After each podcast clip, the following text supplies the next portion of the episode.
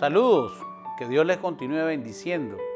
Queremos compartir hoy una palabra que está en el libro de Mateo, capítulo 7, verso 12.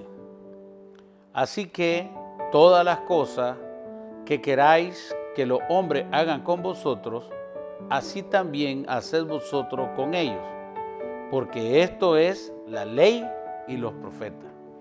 Meditando en este versículo y pensando en el día a día, en todo momento estamos expuestos a tomar decisiones, a juzgar, a tener acciones de algo, a movernos en algo. Y creo que es muy importante que tomemos en cuenta el bienestar y el respeto por los demás. Por ahí dicen que el respeto ajeno nos lleva a la paz.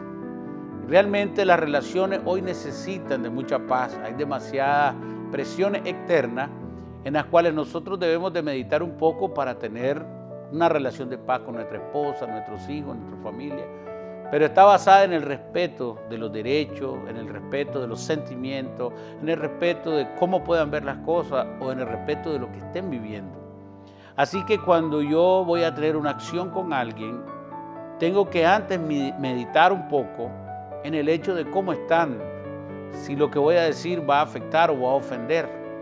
De esa forma yo podré ser una persona que puede hablar con cualquier tipo de gente, con cualquier, en cualquier tipo de situación, porque puedo entender la necesidad de respetar a los demás. Y cuando yo lo estoy haciendo de esa forma, estoy honrando al Señor, porque este una es lo que le llamamos en la Biblia la regla de oro. Es la forma de relacionarnos efectivamente, es la forma de tener relaciones y construir relaciones sólidas respetando, honrando y pensando en los sentimientos de los demás.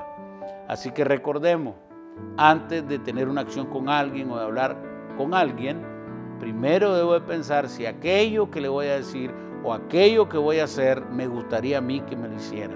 Si yo logro establecer ese parámetro, ciertamente tendré relaciones sólidas y muy fructíferas. Que Dios les bendiga.